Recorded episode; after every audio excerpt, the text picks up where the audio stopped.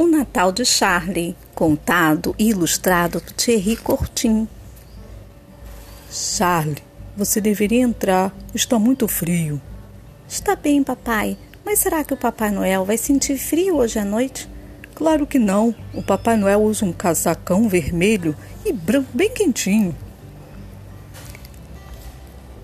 Ah, achei você, Charlie. Brincou bastante? Muito. Muito, mamãe. Como é que o Papai Noel vai chegar? Ele vem num grande trenó puxado por renas.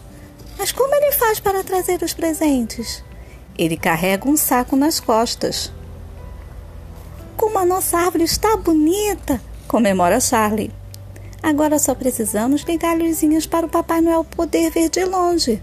Tem razão, diz papai. Vou acender as luzes que piscam. Vamos, Charlie. Está na hora de ir para a cama.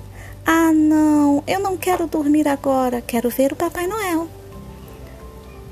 Não dá, Charlie. O Papai Noel só chega depois que as crianças estão dormindo. Então eu nunca vou ver o Papai Noel. Suspira Charlie. Puxa vida! exclama Charlie. Eu já ia esquecendo de colocar meus sapatinhos debaixo da árvore. Agora sim.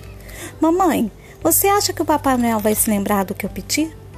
Claro, Charlie. Lembra que nós escrevemos uma carta para o Papai Noel? Ele nunca esquece nada. Durma bem. Na manhã seguinte, Charlie corre para a sala. Legal! Ganhei presentes!